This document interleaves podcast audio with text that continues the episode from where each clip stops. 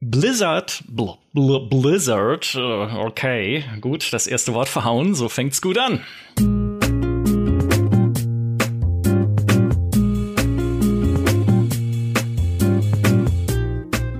Blizzard und seine beiden großen Online-Marken World of Warcraft und Overwatch, das wirkt immer mehr wie eine schwierige Beziehung. World of Warcraft bekommt mit Shadowlands ein Add-on, das echt vielversprechend ist und sich überragend verkauft. Alleine am Launch-Tag 3,7 Millionen Mal, das ist Rekord für ein PC-Spiel, aber danach schläft Blizzard ein. Neue Inhalte dauern lange und liefern auch nicht das, was Spielerinnen und Spieler sich erhofft hatten. Jetzt ist mit Dragonflight ein neues Add-on angekündigt, das diese Scharte auswärts umsetzen soll. Aber kann das klappen? Kann WoW wieder Aufwind unter die Drachenflügel bekommen oder wird's doch mal Zeit für einen größeren Einschnitt? Und auf der anderen Seite, Overwatch. Ich meine, da kündigt Blizzard 2019 ein Overwatch 2 an, was uns eh schon stutzig gemacht hat, und schraubt dann den Support von Overwatch zurück, um sich auf dieses Fortsetzungs-Add-on zu konzentrieren, das aber nicht erscheint. Und jetzt trennt Blizzard plötzlich doch die PvP-Inhalte von Overwatch 2 von den PvE-Missionen, um überhaupt mal irgendwas fertig zu kriegen, wenn die Overwatch-Community dank der Support-Diät nicht gerade gewachsen sein dürfte. Was ist da los bei diesen Spielen, die ich übrigens beide sehr gerne gespielt habe? Kriegt Blizzard seine Service Games wieder auf die Kette? Lasst uns drüber sprechen. Mir hierfür zugeschaltet ist die ultimative Expertin für World of Warcraft und Overwatch. Sie hat Shadowlands zunächst geliebt, ihren Beziehungsstatus zu WoW aber inzwischen auf es ist kompliziert geändert, auch nachdem sie Lost Ark und Final Fantasy XIV gespielt hat. Außerdem hat sie über 600 Stunden in Overwatch verbracht und auch schon die neuen PvP-Inhalte von Overwatch 2 ausprobiert. Herzlich willkommen, Mary. Moin wann führst du ein normales Leben, wenn ich diese, diese Spiele und Zahlen mir so anschaue? Das wird eine wichtige Frage sein, die wir heute vielleicht zu klären haben. Ich bin gerade einfach nur froh, dass ich dir meine Spielzeit nur für Overwatch gesagt habe und nicht für WoW. Oh Gott, okay. Springen wir weiter zu unserem zweiten Gast, der die ultimative Außenperspektive verkümmert, weil er sowohl verkümmert, verkörpert, das lassen wir drin, weil er sowohl World of Warcraft als auch Overwatch nur oberflächlich kennt, damit aber umso besser beantworten kann, was Blizzard eigentlich tun müsste, um Leute wie ihn zu überzeugen. Hallo Peter. Hallo, ich verkümmere hier in meinem Homeoffice. Jetzt gibt es bei Blizzard natürlich äh, die bekannten Probleme. Großes internes Chaos nach dem Belästigungsskandal und den folgenden hochrangigen Abgängen. Wir haben das selber schon erlebt und auch besprochen hier im Podcast, unter anderem bei äh, der letzten BlizzCon Line, ne, bei ihrer Online-Messe, wo es allein um die Terminvergabe und um die Zeitpunkte für Interviews ein riesiges Chaos gab, wo selbst die Blizzard-Leute selber nicht Bescheid wussten, äh, wer wann kommt. Also ich glaube, das ist ein Ding, das wir im Hinterkopf behalten müssen, hinter den Kulissen bei Blizzard herrschte und herrscht womöglich immer noch viel Chaos. Es wird viel neu geordnet. Es wird hoffentlich auch vieles neu geordnet, was das Wohlergehen der Belegschaft angeht. Daumen drücken, insbesondere jetzt nach der äh, Microsoft-Übernahme. Dieses Thema, wie gesagt, äh, muss man bei Blizzard immer im Hinterkopf behalten, bei allem, was dort schief läuft. Aber Mary, äh, fangen wir doch mit dir mal an und äh, insbesondere da mit dem Thema World of Warcraft. Warum ist dein Beziehungsstatus inzwischen kompliziert, was WoW angeht? Ja, das, das hat ein paar Gründe. Ähm, weil du eben schon die BlizzCon äh, angesprochen hast und dass das alles sehr, sehr chaotisch lief. Ich habe eine wunderschöne Anekdote daraus und zwar aus der BlizzCon 2021, ähm, wo wir zu einem sogenannten Pre-Briefing eingeladen wurden. Also eigentlich einer Präsentation, die dir halt die Inhalte von dem, was sie dann auf der BlizzCon zeigen wollten, ja, präsentieren wollten. Es gab aber ein, ja, eine Misskommunikation zwischen uns und der PR und den Entwicklern, so dass äh, ich auf einmal vollkommen unvorbereitet in einem Einzelinterview saß zu den neuen Inhalten, deren Inhalt mir zehn Minuten vorher geschickt wurde und dann mit ah. dem Lead, warte, was war denn das? Der Lead Narrative Director war es, glaube ich, und der Game Director Ian Herzikostas saß und keine Ahnung hatte und eine Stunde gefreestylt habe. Ab cool. dem Moment war diese Beziehung sehr kompliziert. und die dachten sich so, oh mein Gott, sie hat überhaupt keine Fragen zu Shadowlands, da läuft was schief. Und das Beste ist, Du hattest recht. ja, das war, äh, ich habe noch irgendwo die Videoaufnahme, vielleicht finde ich die noch mal. Äh, und du siehst, wie, wie auf meinem Gesicht so langsam diese, diese Erkenntnis kam. Fuck, das ist ein Interview. Verdammt, irgendwie, ich muss mir jetzt irgendwas aus den Fingern saugen. Das, das äh, mhm. äh, war sehr großartig. Nee, das äh, in dieser Beziehung kompliziert, aber auch im Spiel selbst. Also ich habe Shadowlands angefangen und damals auch schon die Beta gespielt und war mega begeistert von den Pakten. Hey, endlich gibt wieder so ein bisschen Rollenspiel-Feeling. Entweder äh, jetzt kann ich mich wieder einer Fraktion zuordnen. Weißt du, früher war das ja immer nur Horde Allianz, dann wurde es wieder zusammengeworfen und so, aber jetzt gab es wieder so Fraktionen. Ich konnte mich da irgendwie zugehörig fühlen. Es hatte eigene Storylines und so weiter. Und das klang auf dem Papier alles super fantastisch. Ja, aber es war es dann tatsächlich nicht, weil und darüber äh, sprechen wir wahrscheinlich gleich nochmal in aller Länge. Ähm, das Timegating war ein Riesenproblem. Die Story selbst war milde formuliert eine Katastrophe.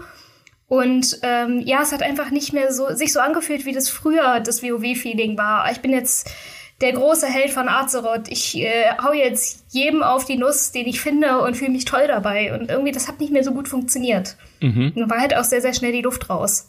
Ja. Äh, Timegating, um das kurz zu erklären, ist eines der Reizworte überhaupt, äh, was MMOs angeht und insbesondere World of Warcraft. Es ist einfach, wenn du Dinge tun möchtest, also irgendwie eine Quest spielen, nächstes Story-Kapitel oder sowas, aber du kannst es nicht, weil beispielsweise nur eine bestimmte Anzahl dieser Inhalte pro Zeitraum erlaubt ist. Also dann heißt es beispielsweise, na, aber du kannst nur, äh, fiktives Beispiel, einen Story Raid pro Woche machen. Mein Freund, also komm doch später wieder und führ dein Abo weiter für unser MMO. Bisschen vereinfachte Erklärung, aber das ist so ein bisschen diese Sache, äh, Inhalte werden einfach über einen größeren Zeitraum gestreckt. Und dafür mag es gute Gründe geben. Ne? Es ist nicht leicht, Inhalte zu entwickeln. Da muss viel Arbeit reinfließen und viel Hirnschmalz.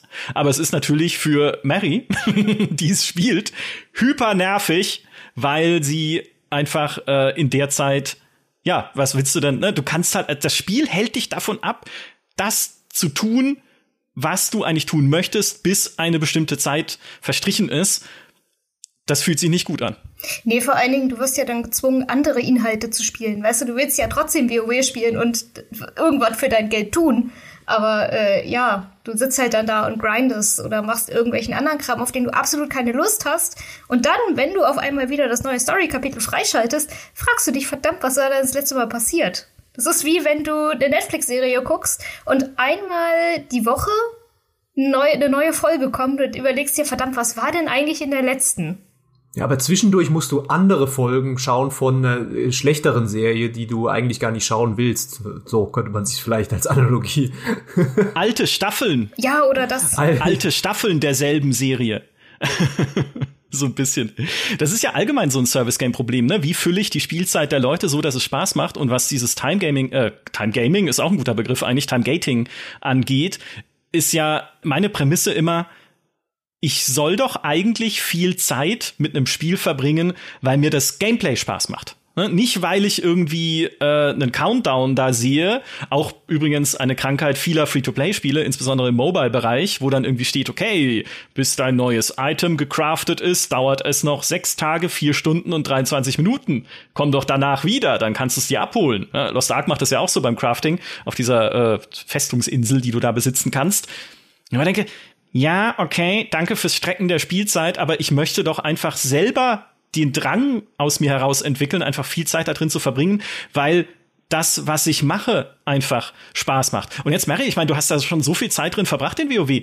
Macht dir denn dieses Kern-Gameplay und auch die Progressionsmechaniken, ne, du hast gerade die Pakte erwähnt, macht dir das denn noch Spaß? Also grundsätzlich macht das schon verdammt viel Spaß, eben weil, also WoW ist ja nicht klein, das ist mhm. riesig mhm. und du hast eigentlich immer irgendetwas zu tun, wenn du dich drauf einlässt. Okay, du kommst jetzt, stößt jetzt hier an diese Zeitgrenze und kannst die Story nicht mehr spielen. Was machst du denn dann? Gut, du kannst deinen Zweitcharakter hochleveln. Oder du äh, machst endlich mal Level zu deinem Beruf, den du schon seit äh, ja 300 Stunden vernachlässigt hast. Oder du guckst dir an, was läuft denn im PvP? Oder du guckst dir an, wo kriege ich jetzt das nächstbessere Item her? Ähm, welche Dungeons kann ich laufen? Was brauche ich für den Raid und so weiter? Also es gibt schon sehr, sehr viel zu tun. Mhm. Das Problem ist aber, und damit lassen sich auch gewisse Wochen füllen, aber je länger dieses, dieses Strecken ist, desto ja, länger brauchst du eigentlich eine andere Beschäftigung und irgendwann ist auch das größte Spiel erschöpft. Und das Problem bei, bei Shadowlands vor allem war ja auch, die haben ewig gebraucht für den ersten Content-Patch. Der kam ja, ich glaube, fast ein Jahr nach Release vom Spiel. Und das, also, das ist halt schwierig, weil du bist halt jeden, jeden Raid schon 300 Mal gelaufen und es gibt nichts mehr zu tun da, da sind sie auf mich mal sehr sauer geworden, als ich sie im Interview gefragt habe, was da so lange dauert. Ist auch, ist auch eine freche Frage, ne, wenn man so von außen kommt und fragt, was, also, weil es klingt natürlich wie ein Vorwurf dann direkt. Aber ja, was dauert denn so lange eigentlich, ja? Und sie haben halt auch gesagt dann, klar, also solche Inhalte brauchen Zeit und wir wollen sie dann auch ordentlich testen. Das Problem ist, ich glaube, was bei Shadowlands halt noch oben drauf kommt, ist ja nicht nur, dass es lang gedauert hat, sondern auch das, was es dann gebracht hat, insbesondere auch die Story-Inhalte, waren enttäuschend. Und zwar nicht unbedingt, weil sie äh, irgendwie für sich genommen schlecht gemacht gewesen wären, aber mindestens schlecht erzählt. Ich hatte da neulich auch schon im Livestream mit, äh, mit Julius drüber gesprochen, Julius Busch, unser lieber Kollege, der ja ein Warcraft-Lore-Nerd ist, der sich beim alten Wrath of the Lich King Trailer mit Arthas immer noch, ja, unglaublich freut, ihn sehen zu dürfen, sage ich jetzt mal. Shadowlands hat ja eigentlich diese Prämisse aufgebaut, hey, es ist dieses Wiedersehen mit alten Charakteren aus der WoW-Lore. Du triffst Arthas wieder, du äh, natürlich erlebst, wie es mit Sylvanas weitergeht, die sich sehr gewandelt hat in der jüngeren Geschichte. Du hast irgendwie Uta Lichtbringer wieder, den, den Ziehvater und Paladin, der damals Arthas ausgebildet hat, den wir aus Warcraft 3 noch kennen, den Arthas da erschlägt und jetzt gibt es ein Wiedersehen, auch mit dem. Und das ist cool, ja, wenn man sich für die, für die Warcraft-Lore interessiert und die lebt ja sehr stark von ihren Charakteren geil, ne? Mache ich mit. Aber dann ver verknubbeln sie dieses Wiedersehen einerseits mit diesem komischen Totenreich, was es vorher in World of Warcraft noch nie gab, wo du sagst, okay, wo kommt das jetzt her? Was, warum ist es jetzt plötzlich da? Warum ist es jetzt auch plötzlich so wichtig? Ja? Und im Totenreich mit diesem, mit dem Kerkermeister, mit diesem Soval, der keine Persönlichkeit hat. Also der irgendwie der, der große Bösewicht sein soll, der hinter ganz vielem Ungemach steckt, auch hinter der Wandlung von Sylvanas, das dem Warcraft-Universum widerfahren ist. Aber das ist halt der, das, weil da kann ich auch irgendwie einen Actionfilm aus den 80ern anschauen. Ne? Der Bösewicht von Stirb langsam hat mehr Tiefe als dieser Typ.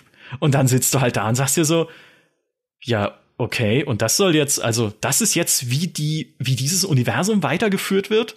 Plus, man macht immer einen noch größeren Topf auf mit irgendwie, jetzt sind die Titanen die noch größere Bedrohung als die Dämonen und nach den Titanen gibt's aber noch die alten Götter, die eine noch größere Bedrohung sind als, äh, und wo du auch so denkst, äh, okay, interessante, also ein, ein interessantes Aufeinanderschachteln von immer noch mehr und noch mehr Lore. Hat ja schon vor langer Zeit angefangen im Burning Crusade mit raumfahrendem Trainer, wo wir gesagt haben, was, was läuft denn jetzt schief? Aber es wirkt so, als hätten sie das nie so richtig ausgeplant, wie ihre Lore weitergehen soll in den 18 Jahren, die World of Warcraft jetzt schon läuft, sondern als würden sie immer wieder von neuem irgendwas suchen, was sie machen können und dann erzählen sie es halt leider im Fall von Shadowlands nicht mal wirklich gut. Und bei Warlords of Draenor, äh, nicht Warlords of Draenor, sondern äh, Battle for Azeroth, die beiden verwechsel ich immer, tut mir leid, da war es ja auch schon nicht so richtig gut. Und dann sitzt man immer da und denkt so, ach Mensch, Freunde. Und insbesondere, wenn Peter das Ganze von außen sieht, du hast so, also Peter, fass doch mal kurz die Geschichte von World of Warcraft zusammen in den letzten 18 Jahren. Also ich weiß, es ging irgendwann mal um Arthas, es ging irgendwann mal um Todesschwinge, äh, dann ähm, Silvana, habe ich mit, selbst ich habe mitbekommen, dass niemand das gemocht hat, diesen ganzen Twist. Äh, Silvana ist jetzt plötzlich böse und äh, bringt, äh, fackelt den Weltenbaum, glaube ich, ab. Ähm, also selbst ich habe das verstanden, dass da irgendwie Blizzard in eine Sackgasse gerannt ist und die Leute das überhaupt nicht mochten. Aber ich verstehe auch, was du gesagt hast, ist, ist ja komplett wahr, ne? Natürlich haben die das nicht ausgeplant. Wie denn auch? Also, wir haben letztens, glaube ich, schon mal im Witcher 4 Podcast darüber gesprochen, wie so eine Spielentwicklung läuft. Und dann musst du dir überlegen, über 18 Jahre. Äh, ja, also da sind natürlich noch Leute teilweise von damals mit dabei oder so, aber erstens ganz wenige, ist eine riesige, riesige Fluktuation beim Team. Klar, wenn du jetzt, das ist jetzt das neunte Add-on, natürlich musst du dann immer irgendwie wieder was dir ausdenken, aus den Fingern saugen, weil da ist einfach nicht mehr. Das haben sie ja auch schon bei, äh, ja, also wenn du ehrlich bist, auch schon bei Walk of 2 und Walk of 3 gemacht. Das wurde ja die Lore auch noch mal dann wieder umgeschrieben, weil sie gemerkt haben, ah nee, eigentlich so richtig passt das nicht. Wir müssen das irgendwie noch cooler machen, damit es jetzt wieder passt. Das ist halt ein ganz großes Problem, denke ich, von WoW, dass du halt so eine riesige Welt und so eine riesig angelegte Story hast, und da muss jetzt eigentlich kommen, dieser Schritt wieder, das zu verkleinern, wieder zurückzugehen, wieder ein bisschen die, ähm, wie sagt man, die Stakes im, im Englischen, ich, ich finde immer kein deutsches Wort dafür, also die, worum es geht. Das Ausmaß, ja, genau, dieser. Äh, ja. Das ein mhm. bisschen wieder runterzufahren, weil sonst hast du genau das, was du sagst. Dann wird's immer wieder, ah, da kommt jetzt noch ein Tentakelwesen von der, der anderen ähm, Sphäre, das jetzt ganz den ganzen Planeten mit einem Schwert durchsticht oder was auch immer, ich habe keine Ahnung, dann ist es auch irgendwann, dann ist es halt so, dass du denkst, ja, ich zucke mit den Schultern, ich hau den Raid-Boss um, ich nehme mir den Loot und das war's und habe da keine Beziehung mehr dazu.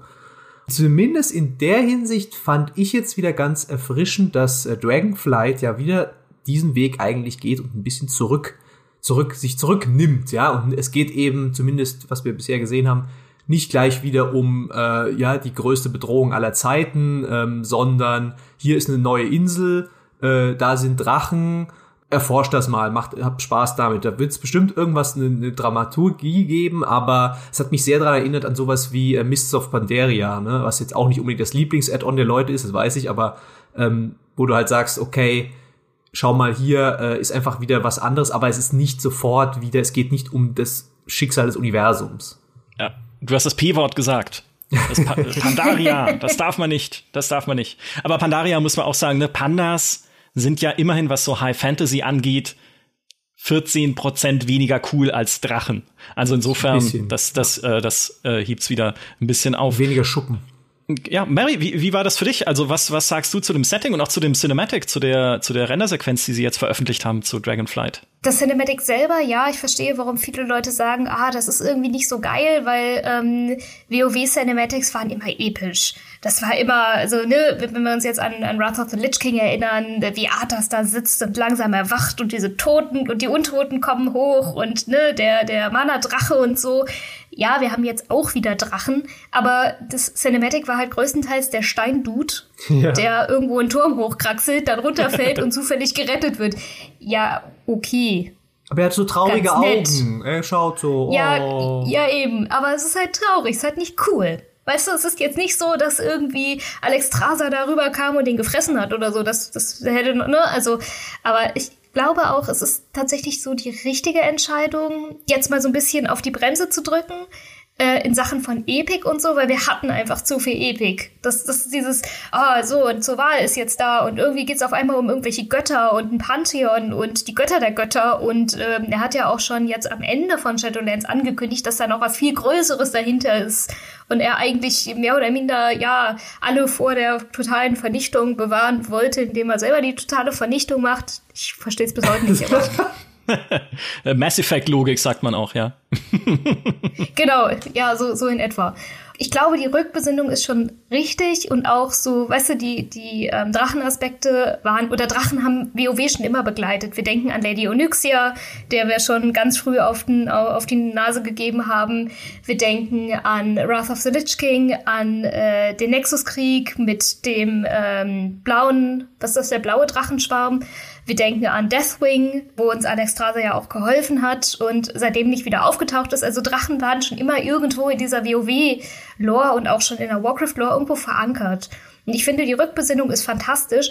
Aber ich bin, da, ne, wir wissen es ja noch nicht, aber was ich so ein bisschen gehofft habe, ist, dass wir einen alten Bekannten rausholen, der auch immer da war, aber über den auch niemand spricht, und zwar den Scharlachroten Kreuzzug. Ah, ja, das war ja auch eines der Gerüchte, dass die äh, Pestländer überarbeitet werden, also dass auch in der alten Welt es Veränderungen geben wird mit dem Addon, was sie jetzt nicht angekündigt haben. Und äh, genau jener Scharlachrote Kreuzzug da auch wieder eine große Rolle äh, spielen soll, zusätzlich zur neuen Herrscherin eventuell auf dem Thron von Lordaeron. Aber nein, Das kommt im nächsten Add-on. Vielleicht. Eben. Ja, möglicherweise. Und das nervt. Ja, ja. Das nervt hart. Das ist wieder Timegating. ja, genau. Nee, die haben zum Beispiel in Battle for Azeroth haben die überall äh, Propaganda äh, fallen gelassen, die man finden konnte, dass halt jetzt irgendein neuer und wahrer König von Lordaeron da ist und so. Und das wäre einfach eine saukoole Geschichte, die man ohne diesen ganzen Galaxien-Bums erzählen kann und was halt irgendwie trotzdem zu dieser Warcraft-DNA passt. Okay, Drachen nehme ich auch. Aber es hätte noch eine Stufe kleiner sein können. Ich, ich war in einem Gruppeninterview äh, mit Ian Hesikostas jetzt zu Dragonflight. Da haben wir tatsächlich gefragt, äh, ja, wie sieht's denn aus? Was wird denn von der alten Welt verändert? Ah, und er druckste so ein bisschen rum und meinte, naja, es gibt halt jetzt eher kleinere Sachen. Also es gibt mal irgendwo ein NPC oder so, aber so wirklich was in der alten Welt wird nicht verändert. Und das ist auch wieder schade, weil ja, man packt jetzt halt wieder so ähnlich wie bei Mists of Pandaria irgendwo eine Insel dazwischen und äh, lässt halt da alles passieren, aber man beschäftigt sich nicht mehr mit dieser großen, fantastischen, riesigen alten Welt von Azeroth, die man halt hatte oder hat immer noch. Ja, ich habe auch dieses Gefühl, Dragonflight wirkt auf mich wie so ein Übersprungs-Add-on. Ja, du baust jetzt auf die sichere Art eine neue Welt, dann mit den Drachen. Es ist auch storymäßig eine sichere Bank. Drachen und Fantasy, das geht immer. Aber es ist jetzt nicht unbedingt, ich sag mal, in, im Sinne eines modernen Service-Games so mutig, wie es beispielsweise in Fortnite ist, dass halt jede vierte Season seine Spielwelt komplett einmal auf links dreht und umkrempelt und wieder neues Gameplay, neue Gameplay-Sachen reinbaut. Ich weiß, es sind unterschiedliche Genres, ne? Ein MMO ungleich Fortnite, wo man halt mehr Freiheit hat, äh, auch einfach Gaga-Sachen zu machen, das ist mir vollkommen klar. Aber bei WoW, und das erstreckt sich jetzt nicht nur auf den, auf den Lore-Aspekt von Dragonflight, bei WoW habe ich das Gefühl, es ist noch erstmal so ein, lass mal kurz durchatmen jetzt. Ne? Also jetzt, jetzt lass mal kurz nach Shadowlands die ganzen alten Götter und Titanen ein bisschen beiseite schieben. Lass uns mal neu sortieren und lass uns ein Add-on machen, ohne dieses auch Overstatement, was es so gab in, bei den bei den vorherigen Add-ons mit irgendwie jetzt bringen wir es aber zurück und jetzt jetzt ist endlich wieder Schlacht zwischen Horde und Allianz und jetzt gibt's den noch größeren Oberbösewicht in Shadowlands und so. Nee, sondern einfach eine klassische Fantasy-Geschichte, die sich um diese Drachen äh, dreht. Und ein bisschen so kommt's mir auch in spielerischer Hinsicht vor, wo, äh, mit, den, mit den neuen Features, die sie angekündigt haben, weil auch da sieht man bei World of Warcraft dasselbe wie bei der Lore. Habe ich das Gefühl gehabt, über die letzten Jahre hinweg und über die letzten Add-ons hinweg. Ne, die Lore haben sie immer mehr so ineinander verwurstelt und auf, also so also aufeinander gesteckt wie Lego-Steine, bis sie halt einen Turm bilden, der gleich umfällt. Und bei den Spielsystemen und bei den Progressionssystemen, die sie reingebaut haben, war es ja genauso. Weil natürlich muss ein Spiel, ein MMO, eine, einen Spielerfortschritt bieten. Ja, also du musst irgendwie, du willst ja das Gefühl haben, besser zu werden. Es ist ja immer noch ein Rollenspiel mit Werten und Items und es soll ja irgendwie sich befriedigend anfühlen, am Ende größere und dickere Dinge umzubringen als am Anfang von so einer auch Add-on-Karriere, die man halt dann durchläuft, die zehn Level oder wie viele auch immer es sind. Es.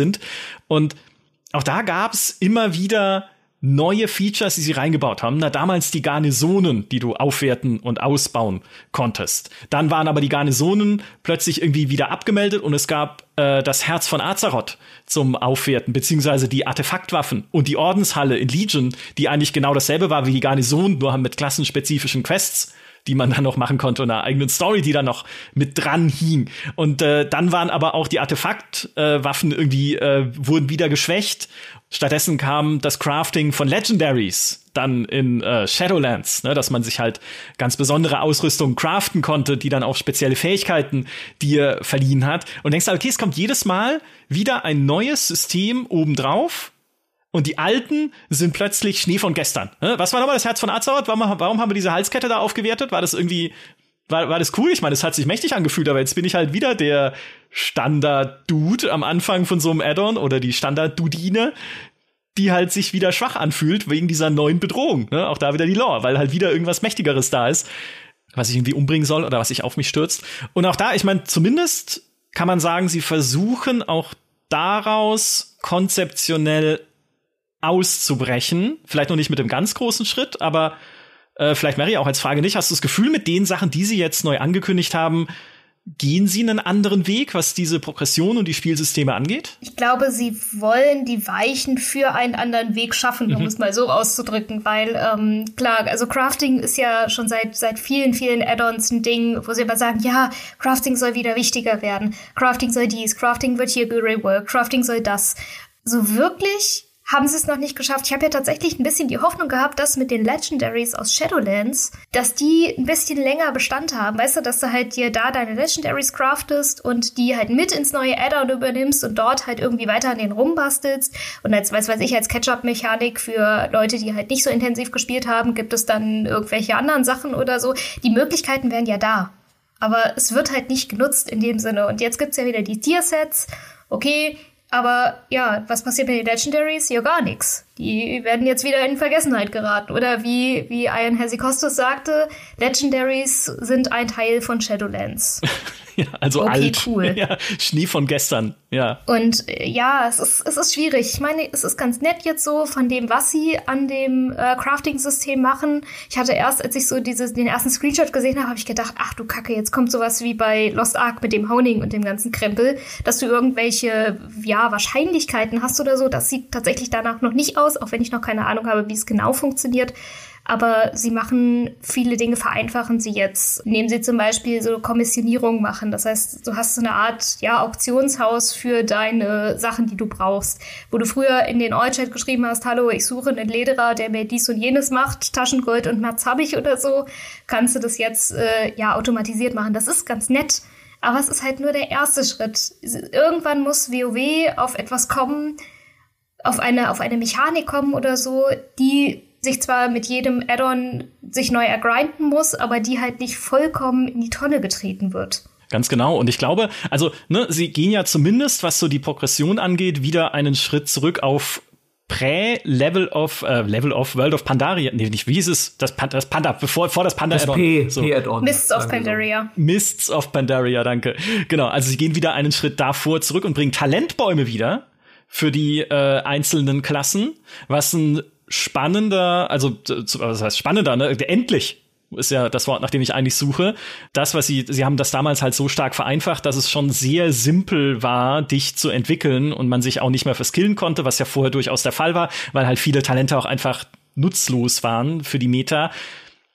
Jetzt immerhin wird es diese neuen Bäume geben und damit auch das Versprechen von etwas mehr Freiheit wieder bei der Charakterentwicklung. Klar wird es immer noch ein Meta geben. Meta gibt's immer, wenn es irgendeine Art von Talentsystem gibt in irgendeinem Spiel oder beziehungsweise von Wertesystem. Also wird es natürlich auch wieder genau die Talente geben als Guide, die man wählen muss, um Raid XY ideal abzuschließen aber es fühlt sich oder es äh, hoffentlich fühlt sich dadurch wieder mehr nach klassischem Rollenspiel an, als es jetzt halt über die Jahre hinweg und das war ja eine lange Zeit seit Pandaria angefühlt hat, so es denn sinnvolle Talente sind, die man da äh, freischalten kann mit Punkten in diesen Talentbäumen und halt nicht nur äh, 5% mehr Schaden auf Stangenwaffen oder sowas. Ne? Also dann, das soll sich halt auch gut anfühlen. Aber ich glaube, also da würde ich zumindest sagen, ja, gute Richtung und bin total bei dir. Auch eher, ne, dieses, da sind wir wieder beim Zwischen-Addon, diese Weichenstellung für die Zukunft. Sie sagen ja auch, der, der Ian äh, Hasikostas, dass sie überlegen, Talentpunkte nicht nur bei Levelaufstiegen auszugeben, so wie es klassisch ist in Rollenspielen, sondern auch mit Endgame-Content. Also er hat noch nicht konkret gesagt, was es heißt, aber es wäre ja vorstellbar, dass wenn du irgendwie einen High-Level Raid Mythic plus Endgame Dungeon machst, auch dafür Talentpunkte bekommst, um deinen Charakter weiterzuentwickeln. Und du investierst sie halt nicht in irgendwie, oh ja, oder die, die Verderbniseffekte von Ensoft, hatte ich vorhin noch vergessen, Patch 8.3, absoluter Hyperklassiker. Ne? Du investierst sie nicht in irgendein belangloses System, was im nächsten Addon wieder verschwunden ist, sondern in eine, in eine persistente Progression über diese Talentbäume. Und das wäre zumindest ein Fortschritt, weil es halt einen neuen Grundstein legt, auf dem dann zukünftige Add-ons vielleicht aufbauen können, wenn es cool ist. Und beim Crafting, das ähm, ist auch eigentlich eine interessante Mechanik zumindest, weil ja jetzt dieses Qualitätslevel neu dazukommt, dass du, um Items mit höherer Qualität und damit besseren Werten craften zu können, brauchst du besondere Zutaten. Was auch immer die dann sind und wo auch immer man die herkriegt, aber hoffentlich halt auch da wieder nicht durch irgendwie äh, mindless Grind, dass dann halt mit 0,3% Chance das heilige Salatblatt droppt im, im Drachengebiet 25, sondern vielleicht auch da halt, äh, dass diese Zutaten gekoppelt sind an irgendwie besondere Herausforderungen im Spiel. Ne? Also schaff doch mal irgendwie Naxramas auf Mythic Plus, dann kriegst du das heilige Salatblatt. Oder äh, da hinten ist übrigens ein World Boss und wenn du den legst, dann gibt er dir drei Salatblätter und du kannst halt coole Sachen craften, um Leute halt äh, Leuten diesen diesen diesen Grind vielleicht nicht ganz zu ersparen, weil der gehört dazu, aber zumindest halt sie an unterschiedliche Punkte zu schicken für diese Crafting-Zutaten, um dann mit der Zeit halt die Qualität ihrer Items steigern zu können und das ins das finde ich halt zentral in den, in den Kern wieder zurücken, was in vielen Spielen Progression ja ausmacht, nämlich die Items. Ja, und nicht irgendwelche Systeme, die oben drauf geschraubt werden, sondern du musst deine Items immer weiter verbessern. Jetzt aber die Frage, ist das cool? Für mich ist natürlich cool, weil ich komme aus der Diablo-Schule und freue mich immer, wenn eine Waffe droppt, die ich vorher schon 40.000 Mal gefunden habe, aber jetzt hat sie 0,1% Crit-Schaden mehr. Aber ich war, also Mary, wie siehst du das? Ist, ist das, ist das wünschenswert? Auch dieser, dieser, dieser kleine inkrementelle Fortschritt, den man dann vielleicht immer hat in den Items? Hm, ich glaube schon, was ich mir nur wünschen würde, ist, dass das Ganze mehr verzahnt ist. Also, dass du das Crafting wirklich diesen, diesen verzahnten Aspekt einnimmt, weil eine Zeit oder es ist, war einfach so, dass du zwar dir coole Sachen craften konntest, aber dann bist du den ersten Mythic Plus Dungeon gelaufen und konntest das Ding wieder in die Tonne treten. Und das ist halt irgendwie nicht, ja, nicht rewarding. Dann würde ich lieber sagen, okay, pass auf, wir, wir geben dir eine Grundausrüstung oder du craftest dir eine Grundausrüstung und die kannst du dir, indem du Raids gehst, indem du Mythic Plus gehst, indem du PvP gehst, für dich selbst so ein bisschen individualisieren und einfach verbessern. Ich meine, jetzt mittlerweile ist es ja schon so, worauf du guckst, wenn du Raids gehst oder wenn du eine Gruppe zusammenstellst, sind tatsächlich schon nur noch Item-Levels. Ja. Ähm, du guckst dir halt Dinge an, okay, der hat jetzt, was weiß ich, ich weiß gar nicht mehr, wo sie jetzt waren, ähm, aber ne, du hast jetzt Level X und der andere ist aber fünf Level, also fünf Itemstufen unten drunter, dann nimmst du natürlich den, der höhere Stufen hat. Das ganze Problem an der Sache ist aber, dass dadurch wieder dieser Metagedanke kommt. Also ich nehme nur die Leute mit, die wirklich laut Papier richtig Bums haben, aber die vielleicht die Mechaniken absolut nicht kapieren. Ich meine, ja, natürlich kann ich den übelsten Parler mitnehmen, wenn der aber ständig in der Pfütze steht und irgendwann krepiert, ist halt auch Mist. und äh, da muss auch WoW wieder so ein bisschen seine Balance finden zwischen diesem, okay, du hast halt geile Items und alles wird irgendwie durch Zahlen belegt und du erziehst deine Spieler wieder dahin, dass sie nicht nur stumpf darauf gucken. Das ist, oh, das ist sowieso aber äh, ein, ein sehr, sehr wichtiger Aspekt, weil es ja dann auch, ne, das ist ja der Fluch der sinkenden Spielerzahlen, dass du ja mehr in WoW inzwischen zu tun hast mit Random-Gruppen, oft, ne, für viele, die halt jetzt nicht in einer in einer festen Gilde sind, als mit Leuten, die du kennst und mit denen du zusammenspielst, weil ihr gerne zusammenspielt und dann rutscht man ja automatisch in diese Wertefalle, dass man sagt, ja gut, wenn ich halt keine Freunde habe oder auch jetzt keine, die gerade online sind oder jeden Tag online sein können oder sowas, dann spiele ich natürlich mit random Leuten aus dem Internet zusammen, die möglichst gutes Gear haben, weil dann gewinnen wir wenigstens, wenn wir schon nicht miteinander reden. Vielleicht, wäre zumindest meine Interpretation. Das ist aber super schwer zu starken. Deswegen hatte ich ja gehofft zum Beispiel, dass äh, Dragonflight jetzt, war ja auch eines der Gerüchte, Housing bringt und nicht individuelles Housing. Also, dass ich halt mein Häuschen in Azeroth bauen kann. Das, also, ja, wäre auch schön, aber muss ich nicht haben.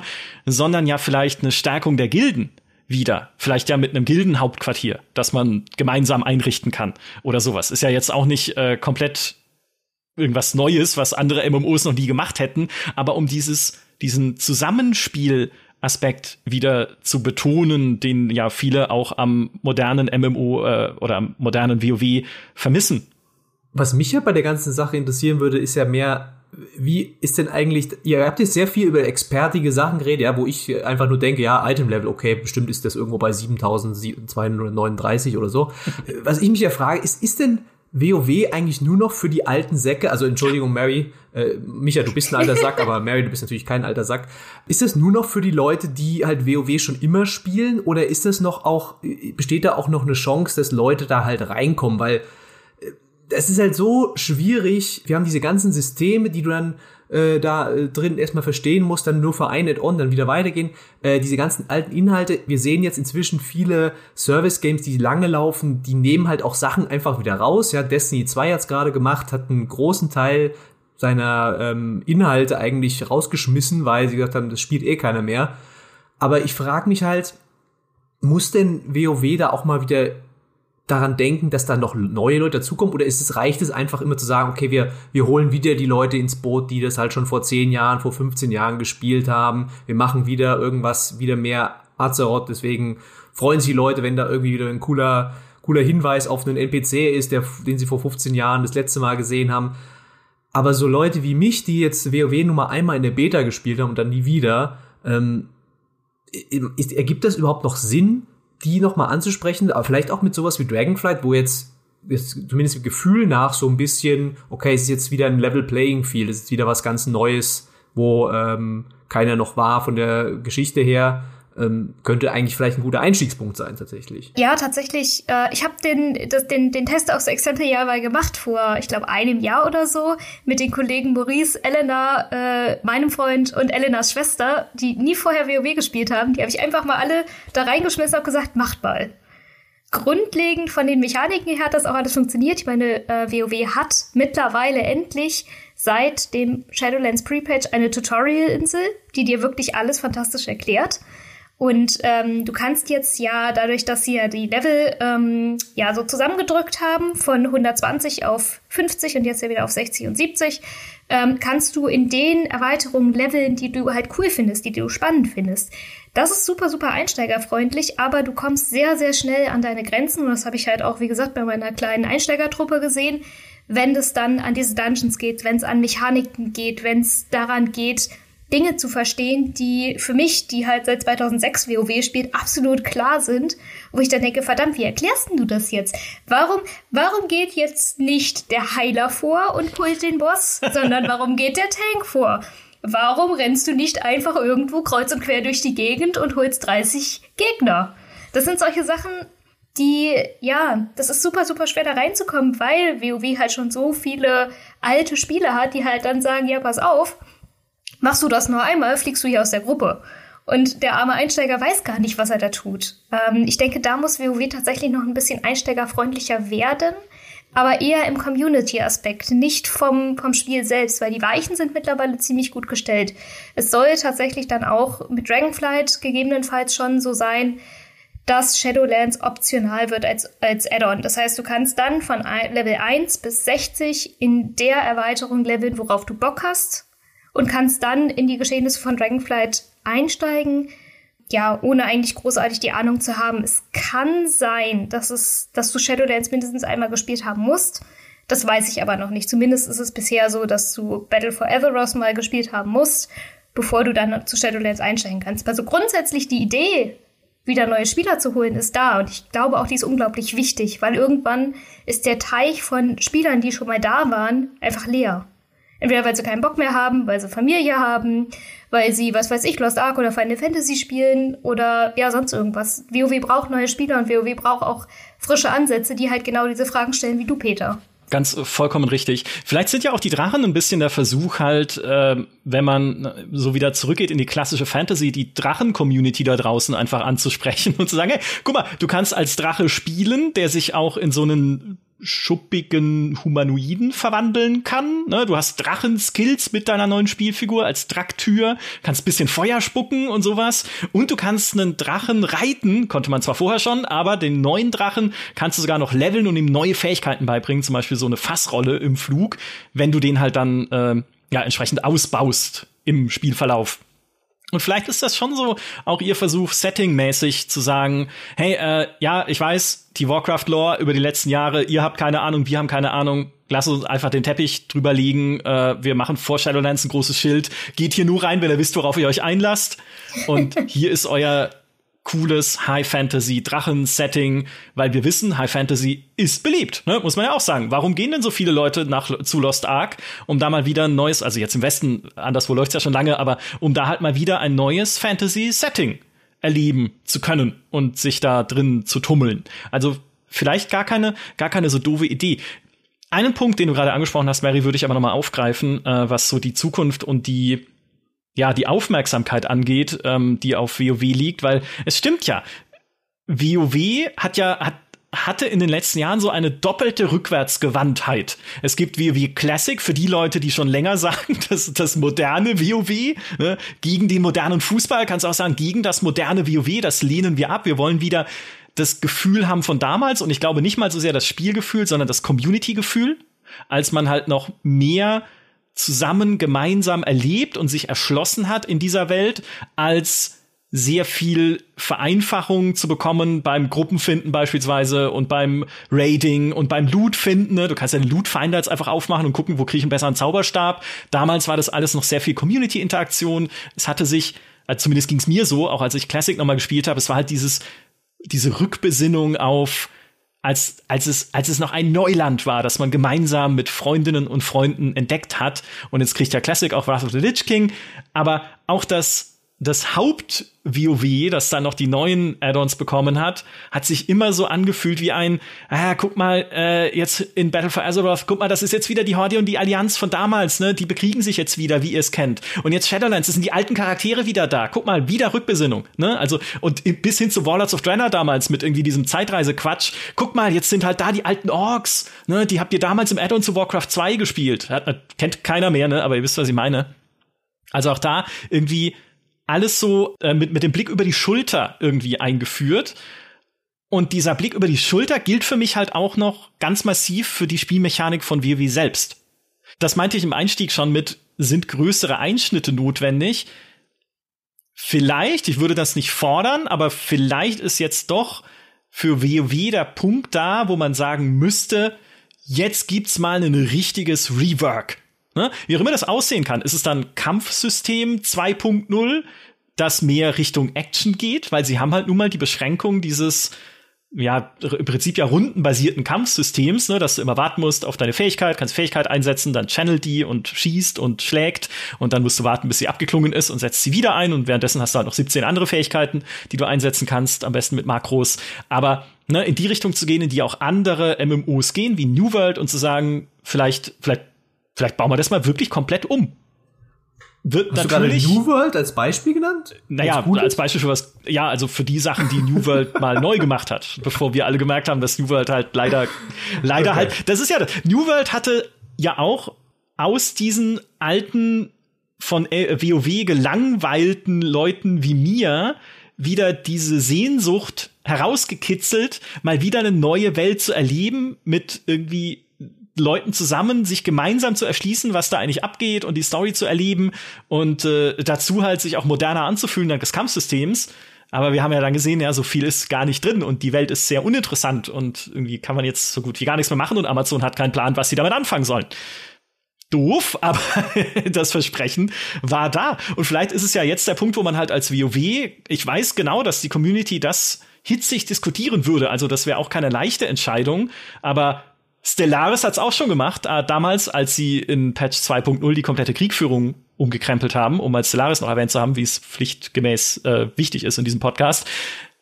Da zu sagen, okay, wir nehmen jetzt die Systeme in dem Ding und bauen sie mal wirklich auf modern um, weil wir glauben, die Zukunft von WoW kann nicht auch jetzt noch auf 18 weitere Jahre hinaus immer noch die gleiche Spielmechanik sein. Und dann kommt Mary und sagt, oh Gott, was da alles schieflaufen kann. Äh, Mary sagt, das tun sie jetzt schon so ein bisschen oder sie machen, sie machen winzig kleine Schritte, indem sie nämlich jetzt zum allerersten Mal mit dieser äh, Drakir-Klassen- und äh, Rassenkombo äh, einen Skill drin haben, wo du die Taste halten und dann loslassen musst.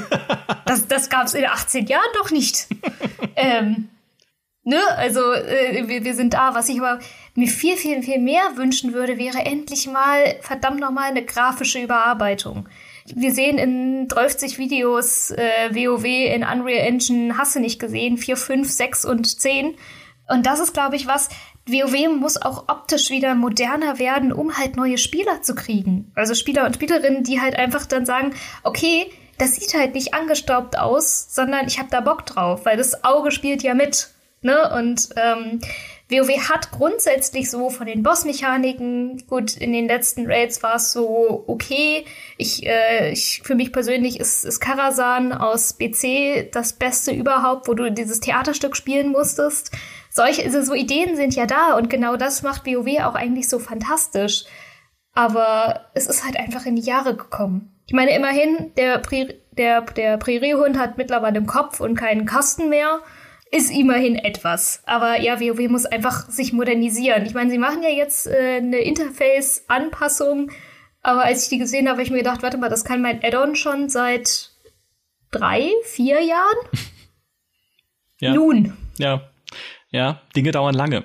Oder, Peter, mal wieder Warcraft, neue Warcraft-Spiele, um dieses Universum aber wieder zu verbreitern. Ne, ich meine, was macht denn League of Legends mit seinem äh, Riot Games, mit seinem League of Legends-Universum? Ne? Aber was machen die da? Sie machen einerseits natürlich die TV-Serie und diverse andere Spiele im selben Universum, um halt einfach da noch ein bisschen die, wie man so schön äh, neudeutsch sagt, User-Base wieder zu vergrößern. Also Leute auch ranzuholen, die sagen, League of Legends fasse ich mit der Kneifzange nicht an, insbesondere mit der Community, die da drin hängt. Das muss doch auch mit Warcraft gehen. Mhm. Ja, es ist auf jeden Fall ein spannender Ansatzpunkt, weil eigentlich ist ja WoW war ja immer die die Ansage, das ist jetzt die neue Marke, ne? Wir haben jetzt, das ist dafür wurde ja Warcraft mehr wieder eingestampft, ne? Dass du gesagt hast, okay, daneben können wir nichts mehr haben, aber durch diese Ankündigung, die ja Blizzard jetzt selbst gemacht hat, auch vor einer Weile, dass sie eben ein ein Mobile-Spiel zu äh, Warcraft machen wollen, da gab es ja auch schon diverse Gerüchte dazu, was das sein kann. Das äh, könnte natürlich ein Hinweis sein, dass sie da jetzt auch mal eingesehen haben, okay, äh, ist es vielleicht doch ganz schlau, diese sehr, sehr, sehr starke Marke, also das ist halt einfach ein Name, den, der halt viel Gewicht hat, ne? Du hast diese Charaktere, die die Leute lieben, die Völker, die Orte, das sind alles bekannte Sachen, deswegen ist, funktioniert ja auch Hearthstone so gut, also zumindest hat es mal gut funktioniert. Ich weiß nicht, wie heutzutage die Spielerzahlen sind. Und da wäre es eigentlich logisch, das so zu machen. Ja? Und man sieht auch mit League of Legends, ähm, da ist nicht jedes davon jetzt auch ein, dann gleich ein super Hit von diesen anderen äh, Spielen gewesen. Jetzt auch gerade das Rollenspiel zum Beispiel, das ist so ein bisschen unter dem Radar gel gelaufen. Ich weiß schon gar nicht mehr den Namen, ehrlich gesagt. Ruined King. Ruined King. Ähm, aber es hilft, so diese Marke so ein bisschen zu diversifizieren und auch noch andere Leute so reinzubringen, die halt vielleicht nur mal von WoW gehört haben, die von Warcraft die noch nie die Echtzeitstrategiespiele gespielt haben. Da wäre es natürlich ein, eine schlaue Idee für mich persönlich, mal auch mal wieder die gezielt halt die Singleplayer-Leute anzusprechen, die halt auf wegen Story in dem in WoW dabei sind, die wegen coolen Rendersequenzen, die wegen den Figuren das einfach spielen und ähm, da vielleicht mal eine kleine Geschichte in einem, in einem anderen Spiel zu erzählen, ähm, die in einem WoW unpassend wäre, die da überhaupt nicht keinen Platz hätte dafür. Ja, stell dir vor, ne, so ein Singleplayer-Action-Adventure mit einem Ork. Ne, so ein bisschen wie damals das Ork-Rollenspiel sein sollte, was sie eingestellt haben. Gut, da wäre es Thrall gewesen, der hat jetzt ein anderes Schicksal im WoW-Universum. Aber einfach mal so eine richtig, so eine richtig klassische Singleplayer-Story wieder zu erleben in dem Universum, ja, geil, hätte ich, also hätte ich mega Bock drauf. Oder halt ein Reboot von Warcraft 1 als Strategiespiel, aber wir wissen ja alle, Strategiespiele mag Blizzard nicht mehr. Und beim Mobile Game, ich habe ja zwei Theorien, was dieses Mobile Game sein könnte. Wir wissen, es stand jetzt noch nicht. Vielleicht ist es jetzt auch schon angekündigt und ihr könnt auf gamestar.de nachlesen, was sie planen. Aber die eine Sache sage ich schon seit Jahren, Clash Royale für Warcraft. Ne? Also so ein bisschen ein Strategiespiel in Mobile mit den Warcraft-Figuren, um da auch zurück zu den Wurzeln zu gehen, also zur Strategie, aber halt auf einer neuen Plattform. Oder, oder, pass auf, das wäre geil, ein Augmented Reality Spiel, also so wie es Pokémon Go ist, aber nicht wie Pokémon Go, dass man da Monster fangen soll oder sowas, das ist ja, das gibt's ja schon, sondern wo man die echte Welt erobert für Horde oder Allianz. Wie geil wäre das? Und dann siehst du auf deiner kleinen Augmented Reality Stadtkarte in deiner App, oh, der Autohändler da drüben gehört der Allianz. Da kaufe ich mir kein Auto. Ich will zu einem Horde-Autohändler oder sowas. Absolut komplett äh, wahrscheinlich Quatsch, aber, aber, aber, aber irgendwie cool, finde ich. Soll ich mich jetzt mal unbeliebt machen? Weil ich würde mir tatsächlich einen Warcraft Mobile Spiel wünschen wie Genshin Impact. Uh. Ich liebe Gacha-Games. Ich, also wirklich, ich, ich bin absolut kein Mobile-Spieler, aber Gacha-Games, also so, ne, wo du, wo du so irgendwas äh, sammelst und dann kannst du nach dem Zufallsprinzip kannst du dann Charaktere kriegen und ziehen und so. Das wär's. Und dadurch dann, durch diese Gacha-Sachen, durch diese, dadurch, dass du die Charaktere kriegst, deren einzelnen Geschichten ja erleben oder ähm, mit denen halt spielen und so weiter. Und alle haben unterschiedliche Fähigkeiten und so, wie das halt in Genshin Impact jetzt schon der Fall ist. Mhm. Ja. Da hätte ich Bock drauf. Mm, okay. Mm. Okay. Diese Gacha, das ist, das finde ich, ist mal ein eigenes spannendes Thema. Diese Gacha-Sachen sind ja sehr, sehr verlockend, aber auch äh, eigentlich, eigentlich sehr, sehr böse, wenn man sich so genau anguckt. Ah, spannend, ja. Cool. Schreibt uns in die gesagt, Kommentare. dass ich hier die, die, die Stimme der Vernunft bin, aber ja. Ja, schreibt uns in die Kommentare, welches dieser Spiele Blizzard jetzt entwickeln muss, damit wir das als Forderung weitergeben können. Direkt. Am besten alle davon, würde ich sagen. Hauptsache, dieses Warcraft-Universum wird mal wieder, wird mal wieder breiter. Das würde mich einfach freuen. Ich meine, wir wissen ja schon, dass, dass Blizzard immer die Kolumnen von Mary liest, also und dann auch das macht, Ey, ich wünschte es. Ich wünschte es. Weil, und damit äh, schwenke ich jetzt ganz schlau zu Overwatch rüber, ich habe 2019 schon geschrieben, dass sie verdammt nochmal lieber einen DLC statt einen zweiten Teil entwickeln sollten, weil das viel mehr Sinn ergibt mit ihrer Strategie. Ja, Overwatch 2. Overwatch 2 ist, das war schon veraltet, diese, diese Idee, bevor sie es angekündigt haben. Man, so macht man doch kein Service Game, kein modernes. Ne? Auch da wieder die Hinweise auf alle, die es richtig machen da draußen. Zu sagen, wir machen eine, eine Fortsetzung, Schrägstrich Add-on, Schrägstrich, es ist ja eigentlich ein DLC, der sich dann an Overwatch 1 irgendwie angesaugt hätte, aber halt, ne, so diesen, diesen großen Wurf machen zu wollen. Wir bringen Overwatch 2 mit neuen Maps, neuen Spielmodi, neuen Helden und PvE-Missionen, also Story-Missionen und noch dazu Heldentalentbäume, wo man dann seine Helden noch mehr äh, spezialisieren oder die, das, die, die Spielweise anpassen kann, plus irgendwie noch Überarbeitung für Klassenrollen und mehr Customization und das als großes Ding. Wo du sagst, nein, also so läuft, also das ist doch nicht, so macht man doch heute keine, keine weiterlaufenden Service Games mehr, sondern heute reden wir ja über diese iterative Entwicklung. All das sind super Ideen eigentlich, die sie haben und hatten für Overwatch 2, aber normalerweise bringst du das doch nach und nach in das schon existierende Spiel ein. Hey, guck mal, hier ist ein neuer Spielmodus. Hey, guck mal, hier sind jetzt wieder neue Helden. Die gab's ja für Overwatch, aber der letzte davon, Echo, ist am 14. April 2020 erschienen. Da haben wir gerade das Wort Pandemie neu gelernt. Und seitdem kam nichts mehr. Noch ein paar Balancing-Updates, auch durchaus größere, wo sie die Helden noch mal äh, überarbeitet haben. Aber dieses Spiel ist supportmäßig verhungert, weil Blizzard halt dann gesagt hat, ja, wir konzentrieren uns auf Overwatch 2. Und was ist der Stand jetzt? Mary, ich meine, ich habe vorhin gesagt, ne, du hast 600 Stunden in Overwatch verbracht, mehr sogar. Ist denn, also bist du jetzt eher so, freust du dich noch auf diese Overwatch 2 Sache oder hast du wieder Bock drauf, da zurückzukehren oder sagst du, Overwatch ist eigentlich auch jetzt inzwischen Schnee von gestern? Ich habe tatsächlich sehr, sehr wenig Gefühle dafür mittlerweile, weil es war immer so, okay, Overwatch 2 kommt. Okay, äh, cool, Solo-Inhalte, aber irgendwie wird der so Shared PvP. Okay, es passiert jetzt nichts. Hey, äh, BlizzConline 2021, neues Overwatch-Update und sie haben mega viel gemacht, wo ich sage, hey, das ist cool. Und dann kam wieder nichts. Und dann ging Jeff Kaplan. Und dann ging noch irgendwelche Führungskräfte und jetzt sitzt du da und denkst dir so, oh, ja, ist mir jetzt eigentlich auch egal, ne? Ähm, ja, und dann äh, kam ja, okay, wir machen jetzt, also der, der, der neue Plan ist ja, wir entwickeln jetzt erst den PvP fertig, integrieren den in Overwatch 1 und entwickeln dann die Solo-Inhalte von Overwatch 2 fertig. Das heißt, jeder kann dann Overwatch 1 spielen, also den neuen PvP und so, und irgendwann dann später kommt Overwatch 2. Joa, nur ähm, ich habe jetzt die neuen Inhalte gespielt, soweit sie halt jetzt in dieser äh, Alpha drin waren. Ich gehe sehr, sehr stark davon aus, dass sich die Inhalte der Alpha jetzt mit der kommenden Closed Beta, die jetzt am 26. April stattfindet, äh, sich, also dass, dass da nicht so viel Unterschied ist. Ähm, aber es sind halt, ja, Änderungen, sowas wie, okay, statt Sechser-Teams haben wir nur noch Fünfer-Teams und okay, äh, jede Rolle hat jetzt eine spezielle passive Fähigkeit. Und es gibt neue Maps und es gibt einen neuen Modus. Aber das fühlt sich halt an wie ein größeres Update für Overwatch selbst und nichts jetzt wie die große, ja, wie große Erlösung und alles wird jetzt besser oder so. Und als, als wirklich intensive Spielerin, die halt auch viel im Ranked unterwegs war, nicht sonderlich erfolgreich, aber trotzdem, äh, es macht schon Spaß. Und als ich jetzt Overwatch wieder gespielt habe, ähm, ist mir auch aufgefallen, wie angenehm flüssig dieses Shooter-Gefühl ist, äh, vor allen Dingen jetzt so im Vergleich zu Battlefield zum Beispiel und wie, wie gut das alles funktioniert in dem Sinne, aber es ist halt immer noch das, was Overwatch schon immer war. Ein Team-Shooter, den man casual spielen kann, ohne jetzt irgendwelche großen Neuerungen. Ich meine, ja, der Push-Modus macht Spaß. Das grundlegende Design so ist ganz nett und die fünf gegen, also die kleineren Teams sind auch ganz schön, aber das behebt noch nicht die großen Probleme.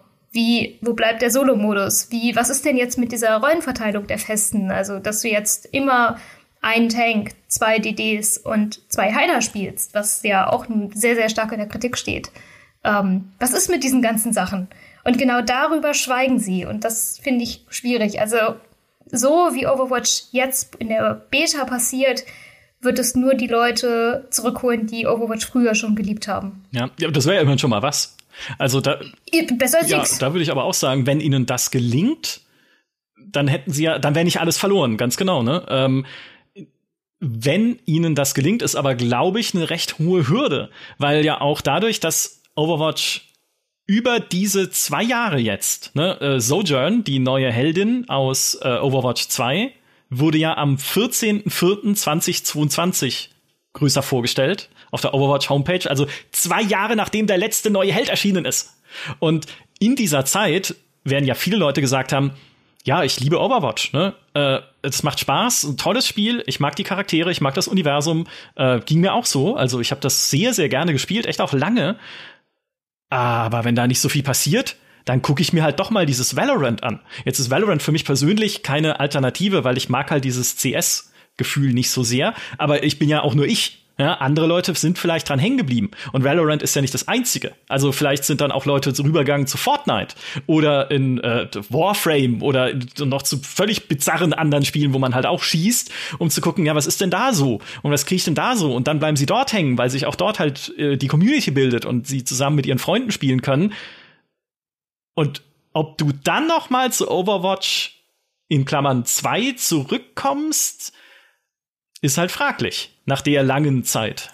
Ich finde das ein bisschen seltsam, wie wir inzwischen, wie, wie Live-Service, auch was du gesagt hast vorhin, Micha, so dieses, dieses Anspruchsdenken, ne, so, okay, Overwatch ist jetzt sechs Jahre alt, warum, warum reden wir jetzt noch darüber, ah, warum gibt es da nicht mehr neue Inhalte und so. Ich finde das ein bisschen, für mich auch ein bisschen, macht mir das ein mulmiges Gefühl, ja, wie wir so darüber denken, weil gerade bei Live-Service es gibt ja gar nicht so viele, die das gut machen und irgendwie jeder will's machen, aber es können nur ganz wenige gut machen. Aber warum sagen wir jetzt, Blizzard muss das, muss das unbedingt so machen? Also eigentlich finde ich den Weg, den sie mit Overwatch 2 gemacht haben, gar nicht so dumm. Der, die Kommunikation, alles, das ist wieder eine andere Sache, aber äh, zu sagen, hey, die Leute mögen unsere Charaktere, wir geben ihnen genau das, wir geben ihnen PvE äh, mit mehr Story ähm, und das finde ich ja eigentlich eine sehr gute Idee und es, es, passt auch sehr gut zu dem, wie Blizzard halt eigentlich immer gearbeitet hat, nämlich wir setzen uns hin, wir bauen was und hier ist es dann irgendwann ist es fertig und dann ist es gut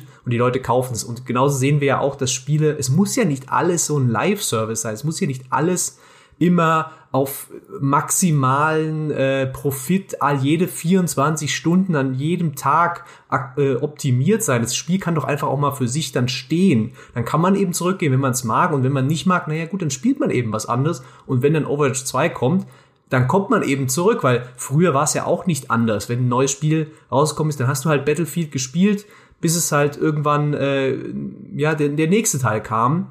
Ich finde es sehr bedenklich, dass wir inzwischen so denken, dass wir inzwischen so denken, wann kommt denn der nächste Content? Wann ist denn schon wieder das nächste?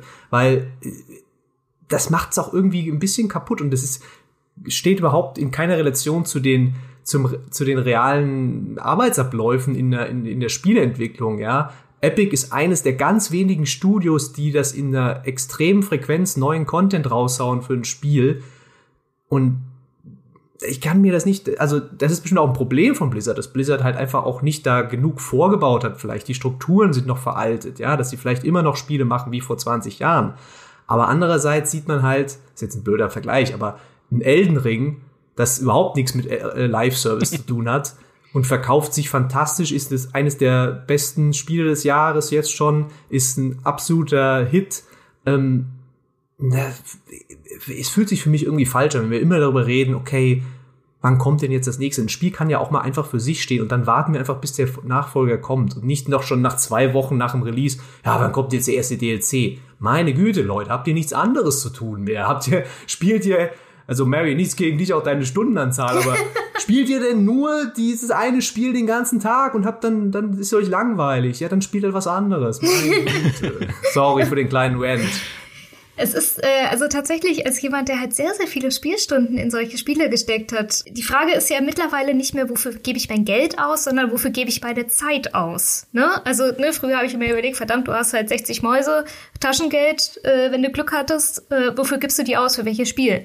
Und mittlerweile frage ich mich, verdammt, du hast zwei Stunden am Tag, was machst du denn jetzt? Steuererklärung oder gehst du in WoW raiden? Oder machst beides gleichzeitig? ist immer eine andere Geschichte.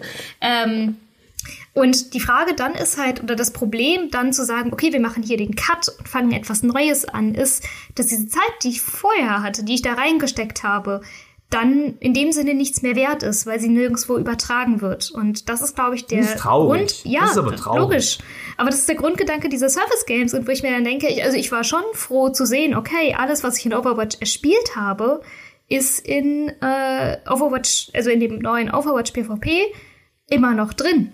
Das war einfach ein sehr befriedigendes Gefühl tatsächlich. Ich glaube, es ist gar nicht so schlimm, wenn Spiele sehr lange laufen, weil wir sehen ja auch Singleplayer-Sachen werden immer länger gespielt oder es gibt Mods oder sonst irgendwas. Ich meine, wie viele Leute spielen jetzt noch Skyrim?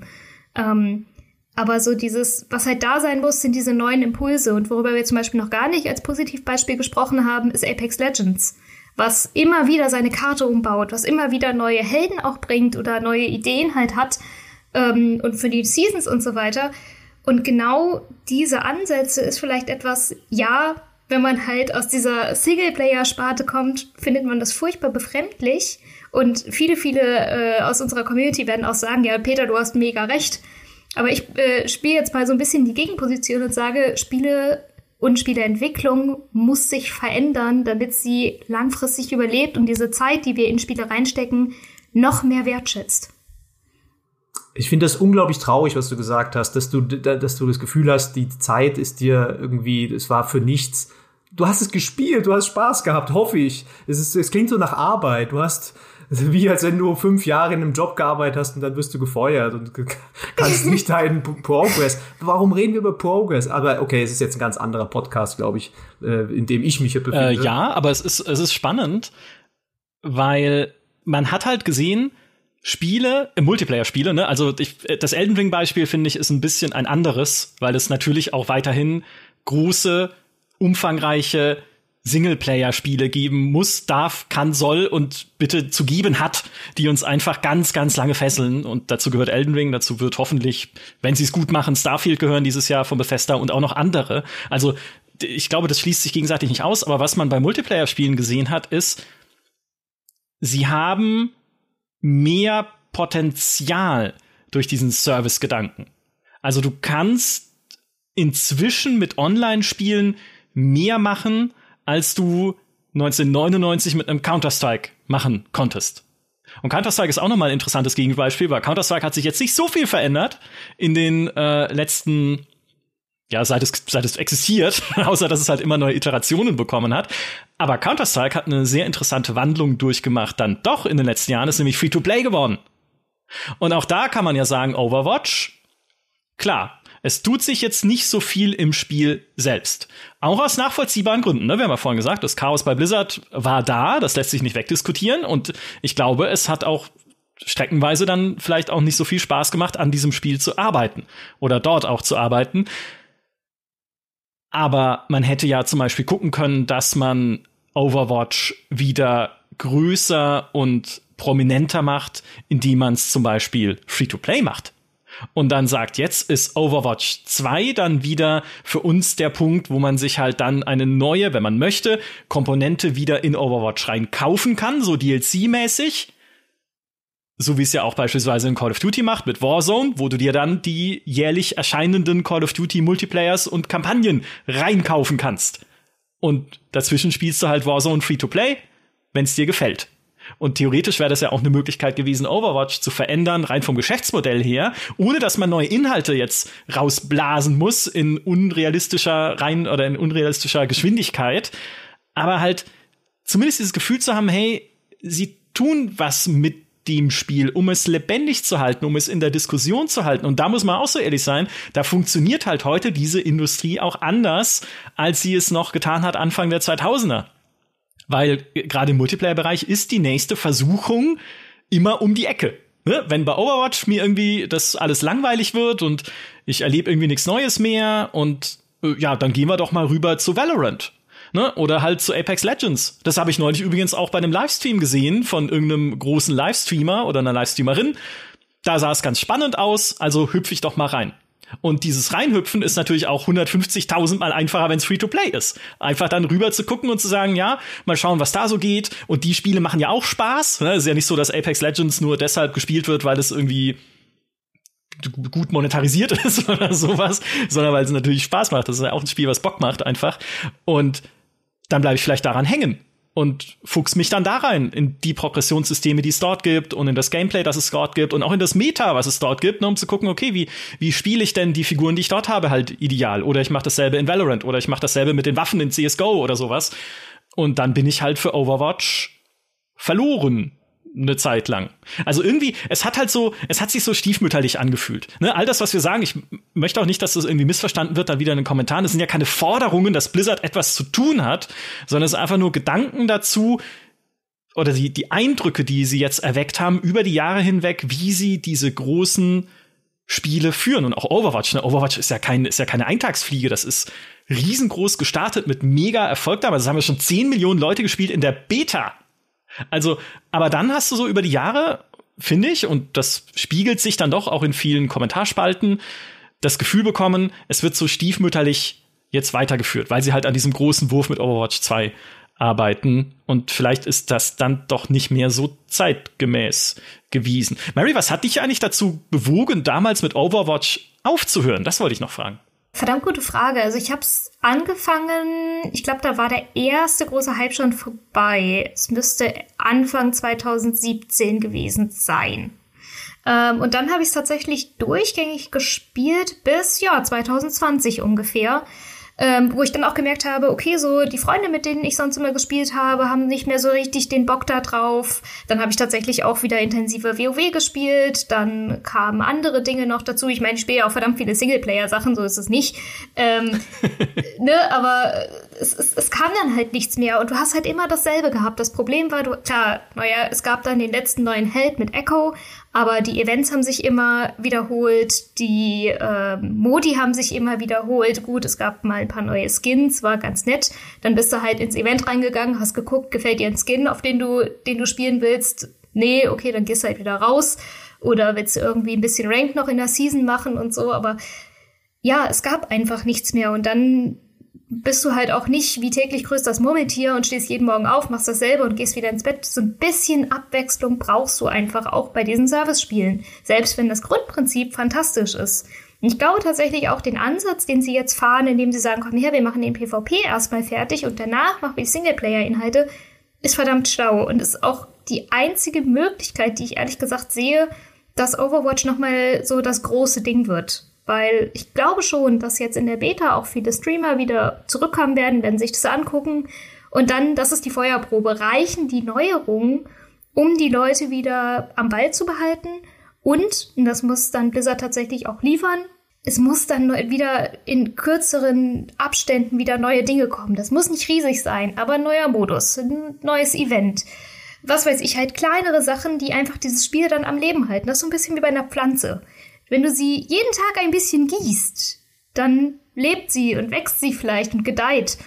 Aber wenn du ihr halt alles Wasser verwehrst, ja natürlich verkümmert die irgendwann. Einhergehend damit wieder mehr Kommunikation einfach. Ja, ne? ja. Also haben sie ja auch geschrieben in ihrem letzten oder in einem ihrer letzten Dev-Blogs am äh, 10. März, wir haben uns vorgenommen, mehr zu kommunizieren. Gut, gut, dass das irgendwie zwei Jahre nach dem letzten Helden und nach all dieser langen Durststrecke kommt, aber es ist ja der richtige Weg. Also redet wieder auch mit den Leuten, was ihr denn plant. Ne? Auch bei Early Access reden wir immer über Roadmaps. Bei New World reden wir über Roadmaps. Ich möchte mich auf Dinge freuen können. Ich möchte das Gefühl haben, und das hatte ich halt damals bei World of Warcraft ja auch, als es angefangen hat, ich möchte das Gefühl haben, ich sitze hier in etwas, was sich weiterentwickelt und wo noch was kommt Ne, auch damals bei WoW hatte man ja dann, ah, da, irgendwann macht da hinten noch der geschmolzene Kern auf oder der Onyxia Dungeon. Und es gibt diese komischen Portale in den Hauptstädten, wo bestimmt Housing reinkommt, das bis heute nicht drin ist, aber hey, die Portale haben sie auch rausgenommen. Mist, okay. aber ne, ihr wisst, was ich meine. Also, dass halt so ein bisschen du einfach erklärst, was habe ich mit dem Spiel vor, wo geht's hin, was sind die Probleme, ja, auch da offen zu sein und zu sagen, was klappt denn nicht? Also, wo haben wir denn was ausprobiert? Hier Push als neuer Spielmodus, vielleicht ist er ja gar nicht geil. Äh, machen wir doch was anderes. Oder wir bringen ihn erstmal nicht, sondern geben euch halt erstmal was anderes, mit dem ihr rumspielen könnt. Äh, haben sie auch 2019 versucht mit diesem Workshop, ne, dieser, wo man so Skripte bauen kann für eigene Spielmodi, wie der Boden ist Lava und so. Nette Idee, aber es ersetzt natürlich jetzt nicht irgendwie größere Sachen, die man da ausprobieren oder mit denen man experimentieren kann. Mal wieder ein Overwatch-Fußball-Modus, ne, wie oh sie ihn damals Gott, eingeführt haben. Nicht. War halt, war halt totaler Rotz, natürlich, so total doof. Aber er ist lustig, ist wenigstens mal halt irgendwie was Neues, was man erleben kann. Äh, also nicht wieder eins zu eins den Fußballmodus jetzt bitte. Also auch da bitte nicht mitschreiben, Blizzard, aber halt sowas in der Art. Ja, ne? oder so wie hier ähm, Experimente. Junkensteins Revenge. Halt so ein bisschen, ja, äh, ja Singleplayer meets PvP meets Koop. Funktioniert ja. doch. Genau. Und dann, wenn sie bereit ist, eine geile Story-Kampagne. Ich, da bin ich dann wirklich sofort wieder dabei. Weil nochmal, das Overwatch-Universum ist zwar halt auch total gaga, weil die ganzen Figuren irgendwie nicht zusammenpassen, aber es ist mir wurscht. Ich habe ich habe jetzt zur Vorbereitung auf den Podcast, also es ist keine Vorbereitung, eigentlich habe ich nur irgendwie fünf Minuten Zeit gehabt und ich habe mir nochmal den Announcement-Trailer angeguckt zu Overwatch 2, zu der Story-Kampagne und ich kriege wieder Gänsehaut alleine bei der Musik. Also alleine die Musik von Overwatch ist schon dieses Thema, was dann da auch wieder drin steckt, ist halt schon super. Also ich will da ja auch mehr erleben. Dann geht's mir doch. Das war natürlich auch. auf jeden Fall extrem verschwendendes Potenzial bei Overwatch 1, finde ich. Also so als Außenstehender ja, zu sehen. Leider ja. Du hast diese Charaktere, du hast auch diese G Geschichten ja auch in den Trailern drin, auch in noch andere Comics gab's ja auch, wenn ich nicht täusche, ne? Und ähm, daraus halt nichts zu machen. Und das finde ich jetzt, also das ist bei Overwatch 2 für mich zumindest ein gutes Zeichen, dass sie gemerkt haben, hey, ähm, die Leute wollen, dass die Leute wollen mit diesen Charakteren auch mehr ähm, mehr Zeit verbringen, mehr, mehr über sie erfahren und dann geben wir ihnen halt zumindest diese PvE-Missionen. Also, ich würde auch eine Netflix-Serie nehmen, à la Arcane. ja, ja. Ne? Möge, möge die Story-Kampagne ihr Arcane sein ne, wenn das bisschen mehr Tiefe wieder reinbringt und ein bisschen mehr Hintergrund. Ey, wenn Blizzard irgendwann mal in diese Animationsserie geht, dann brauchen sie keine Spiele mehr machen für mich. Also dann passt. Einfach Diablo, WoW, äh, Overwatch und äh, das ist einfach acht Seasons von allem passt schon. Dann kann ich es mir auch sparen, diese ganze Geschichte in irgendwelchen Artikeln zusammenzufassen. Das wäre großartig. Ja, musst du nur ein Video einbinden. Hier, schau, schaut es euch einfach an, jetzt hier. ich will ja auch einen zweiten Warcraft-Film. Das ist ja, ich bin ja einer der, der wenigen Menschen, die ich sagen, auch. klar, ah, gut, okay, dann, dann, dann sind wir schon zu zweit. Weil der Film an sich halt einfach als Fantasy-Film, finde ich, nach wie vor nicht gut war. Also was Dialoge und Story und Dramaturgie angeht, wenn Leute sterben, die dir völlig egal sind. Aber es war halt, es war halt Warcraft. Ja. Und ja. so viele tolle Warcraft-Sachen drin. Ja. Und er hat aufgehört mit Arthas. Nee, er hat angefangen mit Arthas, so rum, genau. Direkt am Anfang siehst du ja Arthas eingeschlossen im Eiskrone-Gletscher. Aber der kommt im Film überhaupt nicht vor, weil der ja davor spielt. Wo du schon denkst, boah, oh, wie toll wäre es, das einfach zu sehen, noch im Film. Ja, vielleicht, ja, das ist wahrscheinlich auch ein Hirngespinst, was uns so schnell nicht ereilen wird. Aber ich wollte es noch, ich wollte es noch äh, aufs Tableau bringen. Das war ein Podcast über World of Warcraft und Overwatch und die, äh, die Sünden von Blizzard, wenn es darum geht, diese Spiele weiterzuentwickeln und die Probleme, aber ja vielleicht auch jetzt die neuen Weichen, die sie stellen bei beiden Spielen. Ne? Man sieht, es Dinge ändern sich und ähm, sie arbeiten jetzt offenbar anders, als sie es vorher getan haben. Mal schauen, was draus wird, wenn dann äh, Dragonflight und Overwatch 2, beziehungsweise die PvP-Elemente von Overwatch 2, die dann in Overwatch 1 drin sind, wenn das ganze Zeug erscheint und wie es sich dann tatsächlich anfühlt und wie sie darauf weiter ausbauen Aber Peter hat es gerade schon erwähnt, ihr sitzt jetzt da und sagt so, World of Warcraft und Overwatch, da fehlt doch noch eine andere große Marke von Blizzard, die auch im Online-Gaming sehr beliebt ist, nämlich Hearthstone. Nein, Spaß. Hearthstone ist, äh, das zähle ich zu Warcraft. Nee, Diablo. Diablo haben wir jetzt ausgespart und das hat äh, mehrere Gründe. Der eine ist, ihr beiden habt gar nicht so viel Diablo gespielt. und der andere hey, ich habe viel Diablo gespielt. Okay, gut, dann, äh, dann nehme ich zurück, aber zumindest Mary hat. Ja, mein Tag hat leider nur 24 Stunden. bei wie wo willst du da noch Diablo reinquetschen? Also mit all den Spielen, die du jetzt äh, gespielt hast. Wir werden uns Diablo aber sehr intensiv widmen und nicht nur Diablo 4, Diablo 3, Diablo Immortal, sondern auch natürlich dem ganzen Hack and Slay Genre, zu dem ich jetzt mal Lost Ark noch mit dazu zähle und natürlich auch Path of Exile 2 und alles was da sonst so passiert beim ersten Podcast Festival, das wir veranstalten und das ich offiziell jetzt endlich ankündigen darf. In der ersten Maiwoche vom 2.5. bis zum 6.5. gibt es jeden Abend einen Live-Podcast mit coolen Gästen und der erste Abend, der Montag am 2.5. wird Diablo und den Hack and Slays im Allgemeinen gewidmet sein. Ich bin dann mit dabei. Jesse Rocks ist mit dabei. Diablo Streamer, mag der ein oder andere kennen. Die Leia von meinem MMO ist mit dabei und irgendjemand, der Maurice heißt. Ich weiß nicht genau, wer das ist, aber scheinbar kennt er sich mit Diablo ganz gut aus. Und da werden wir drüber reden. Auch, ne, was macht Blizzard eigentlich jetzt gerade mit Diablo 3? Wo geht's hin mit Diablo 4? Was passiert mit Diablo Immortal? Und was passiert sonst in diesem Genre, das äh, wir auch sehr lieben, muss ich mal sagen. Die guten alten Hack and Slays. Also seid dabei beim Podcast Festival. Für heute war es das. Ganz vielen Dank, Mary und Peter, dass ihr mit dabei wart und natürlich auch ganz vielen Dank an alle, die uns auch diesmal wieder zugehört haben. Macht's gut. Bis zum nächsten Mal. Tschüss. Tschö. Tschüss.